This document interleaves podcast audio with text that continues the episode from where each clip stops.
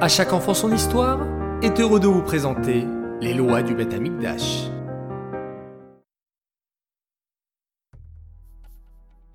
Boker Tov les enfants, bonjour, comment allez-vous? Baruch Hashem, je suis content de vous retrouver aujourd'hui pour notre halakha numéro 7 sur les lois du Beth Amikdash. Écoutez attentivement cette nouvelle halakha.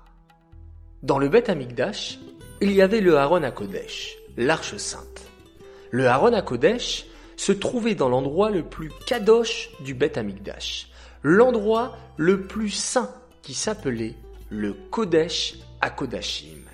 Personne n'avait le droit d'y entrer, sauf le Kohen Gadol le jour de Yom Kippour.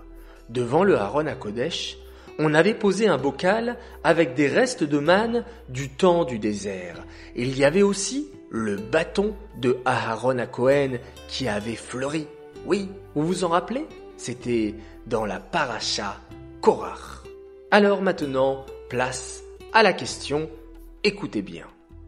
Qu'est-ce qui était posé devant le Haron à Kodesh Réponse 1, les louchot.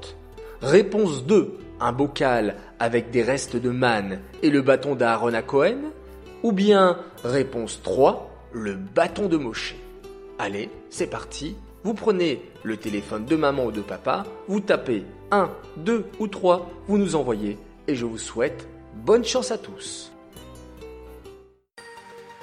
Revenons à présent sur la question d'hier.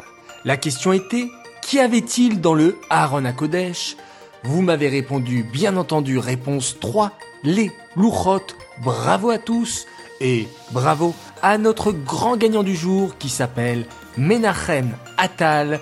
On t'envoie un joli cadeau. Bravo à toi. Les enfants, je vous dis à tous, excellente journée et à tout à l'heure.